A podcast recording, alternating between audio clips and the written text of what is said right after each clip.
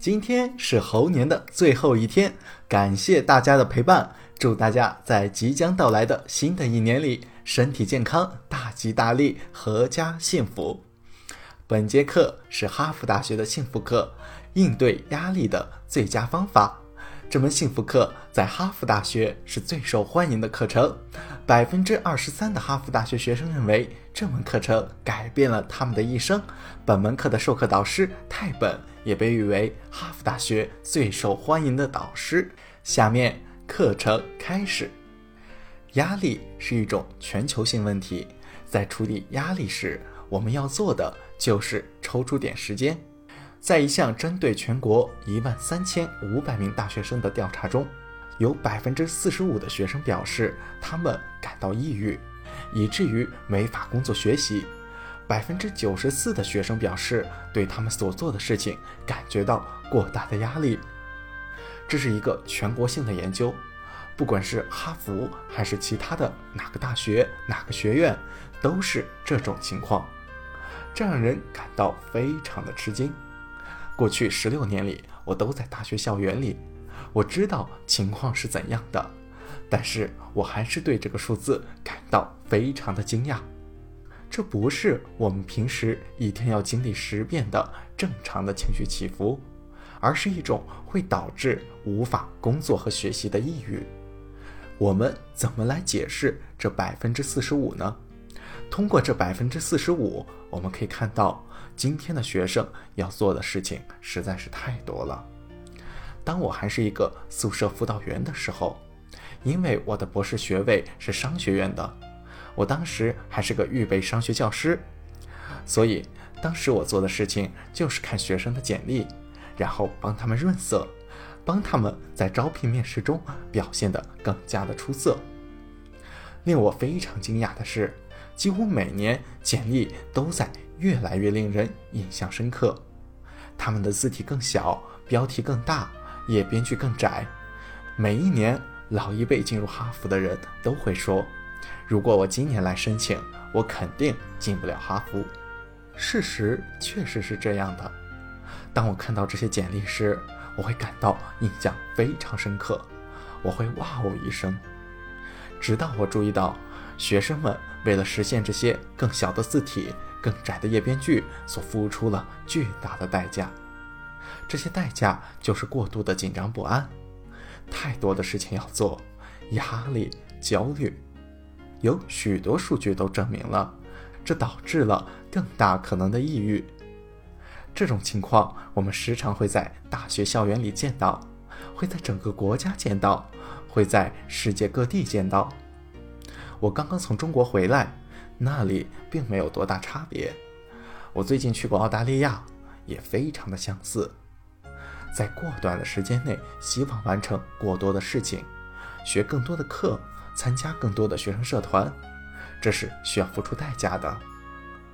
艾伦曾经在他的脱口秀中说过：“我觉得有一天，情景喜剧只有三十秒时间，因为我们只需要那么长的时间。”我们的注意力只能维持那么长时间。天气预报可能是新闻最快乐的部分，因为你们会时不时的听到一些积极的东西，比如说今天天气不错。听到积极的事情总是好的，因为我们总是听到一些消极的东西。我们外面的世界如此的混乱，以至于我们都注意不到今天天气很好。我们的节奏太快，以至于我们无法注意到我们需要帮助来追赶节奏。我们在咖啡厅里喝咖啡的时候，喝咖啡本应该是一件慢慢享受的过程，但我们嘴里却不停督促着：“快一点，我上班要迟到了。”甚至是我们喝这杯咖啡的理由，都是因为我们昨天在熬夜加班。做瑜伽本身是一个放松享受的过程。我们却在自己上瑜伽课的时候不停地念叨：“快一点，我的瑜伽课要迟到了。”我们为这个付出了很大的代价。首先是生理健康，抑郁症最容易导致的后果之一就是生理健康。许多医生估计，大约百分之八十的心理疾病是由于压力导致的免疫系统减弱。在今天这个时代，心理问题成为了人们请假的最主要的原因。不管是压力、情感、感觉、经历，过去从来没有这样，如今这却是一个普遍的现象。我们付出的代价不仅有效率，还有创造力。我们之前说过拓展构建理论，当我们处在压力之下，我们更容易变得狭隘和约束。那我们应该如何处理这种压力呢？我们该如何应对？让我们使用积极心理学，因为这确实是我们的希望，能够解决我们遇到的问题。传统的心理学家会问：为什么这么多人压力过大？这是非常重要、非常好的问题，能够引出很多好的答案。但是这远远不够。积极心理学出现了，而他们所做的是同样问了一些问题，比如说。那些过得健康快乐的人，他们是怎么做的？我们关注起作用的事物，关注最尖端的事物。因为虽然很多人都压力过大，但是并不是所有人都这样。有一些人能够很成功的过着健康快乐的生活，他们是怎么做到的？他们做了些什么？人们发现，他们有一些特别的特质。有两点，第一点，他们为自己培养习惯。我们之前第十一课讲过习惯和自律的差别。当你形成好的习惯后，你是不怎么需要用自律来进行维持的。除了为工作和生活建立习惯外，他们还为个人的恢复也建立了习惯。我觉得这是压力研究中所得到的最惊人的结果。心理学家在这之前都没有意识到。那就是问题其实不在于压力，我们找错了地方。事实上，他们发现压力对于我们是有好处的，压力实际上培养了我们的耐受力、力量，并且在长远来讲，让我们更加的快乐。这是什么意思呢？想想下面的类比：当你去健身房时，你举重的时候，你对你的肌肉。做了什么？你在给你的肌肉压力。事实上，因为你施加的压力，你的细胞就好像是在偷偷的流泪。这是坏事吗？你所做的是坏事吗？并不是，这是一件好事，因为你不停的给肌肉施加压力，你的身体变得越来越强壮，你变得越来越健康。所以。压力其实对我们是有好处的。真正的问题在于你如何去把握这个训练的频次。比如说，你举重，在你举完重后结束一分钟，你又再去举重，然后不停的举。如果你不休息，过几天后你会发生什么？你会受伤。那时你锻炼过度，你的肌肉会拉伤。换句话说，问题的关键不在于压力。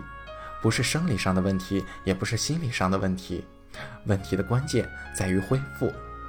那些既成功又快乐的人，他们会感受到压力，然而他们很注重恢复，就好像是专业运动员，在重要比赛前，他们都会恢复，他们不会每天都去举重。从心理层面上来讲也是这样。如果我们不懂得休息，我们会付出代价，在生理层面上我们会受伤，在心理层面上我们会感到焦虑，最终可能导致抑郁。压力没有关系，它是一件好事。如果我们能恢复，它有时甚至是很令人兴奋的。我想再和你们分享一些精神管理艺术中提到的东西。我们要做的是要将我们对于生活的理解从一个马拉松运动员变成短跑运动员，从不停的跑跑跑变成短跑恢复短跑恢复。这个想法改变了我的人生。我在工作上曾经是一个马拉松运动员，我每天工作十四个小时，我热爱我的工作，非常的努力。然后我决定结婚生子。我知道，因此可能一切都会变得不同。我说：“好吧，我必须妥协。如果我想和我的妻子以及孩子保持良好关系的话，我只能一天工作少于十四个小时。”我在某种程度上有些失望，但是我有我的考虑，我做了这样的决定。然后我遇到了托尼·施瓦兹。他只用了几分钟就改变了我的观念，改变了我对我的人生应该是怎样的理解。当他告诉了我关于这个短跑和马拉松的观点后，我立即意识到，我的人生就应该是这样。我开始应用它。今天的我可能没有一天工作十四个小时那么有效率，但是我的效率也十分接近了。而且我显然更加的快乐。我比那个还是马拉松运动员时更加有创造力。他给了一个具体的操作方法，这也是我推荐的一种习惯。用大约一个半小时来短跑，专注的工作，精力非常的集中。然后在短跑之后，在尽量少分心的情况下，用十五分钟来恢复。心理学家发现。我们心理短跑的能力大概是一到两个小时之间，每个人可能不同，有的人是一个小时，有的人可以持续两个小时，平均是一个半小时。短跑之后休息十五分钟，可以是冥想，可以听你喜欢的音乐，可以是去健身，可以多于十五分钟，但是最少需要十五分钟。吃个午饭，休息一下。吃午饭的时候不要收邮件、打电话，那样只会增加你的焦虑。那个时间要和朋友在一起，或者是独自的放松。如果我们一天是短跑恢复、短跑恢复，我们就能够持续维持高水平的精力，可以做更多的工作，并且更加的快乐。我现在的生活就是这样，我一天就是在短跑恢复。短跑恢复，我能做更多的工作。我理想的一天就是一个半小时的工作，十五分钟的冥想，再一个半小时的工作，然后去吃午饭，之后再一个半小时的工作运动，再一个半小时，接着回家和家人在一起。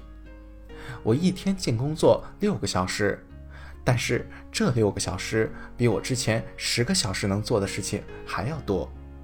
更不用说，我变得更加的快乐，更加有创造性了。这样的关键就在于维持灵活性，因为对我来说，理想的一天是这样。然而，总会有一些别的事情，比如说我经常去出差，我要教课，在这种时候，我不在电脑前写东西或者做研究，因为这些事情对我来说也非常重要。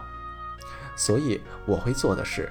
比如说，我每周例行有十个一个半小时的时间段，有一些这种时间段是在飞机上，这没有关系；有一些这些时间段是在我的家里或者办公室里，但是每周至少有十个一个半小时的时间段。当我做到时，我会很快乐，我感觉很好，我做了很多的事情。又比如说瑜伽的习惯，要维持灵活性。对于我来说，很困难的一件事情就是每天要留出四十五分钟或者一个小时的时间。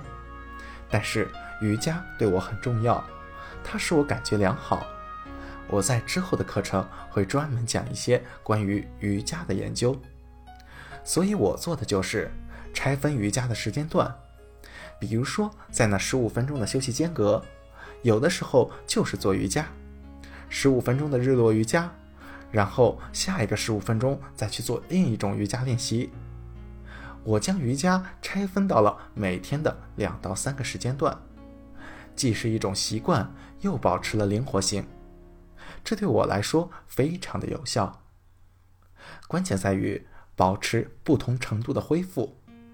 第一种恢复是最小级别的，十五分钟的冥想，一个小时的健身，或者是午餐休息，随便什么都可以。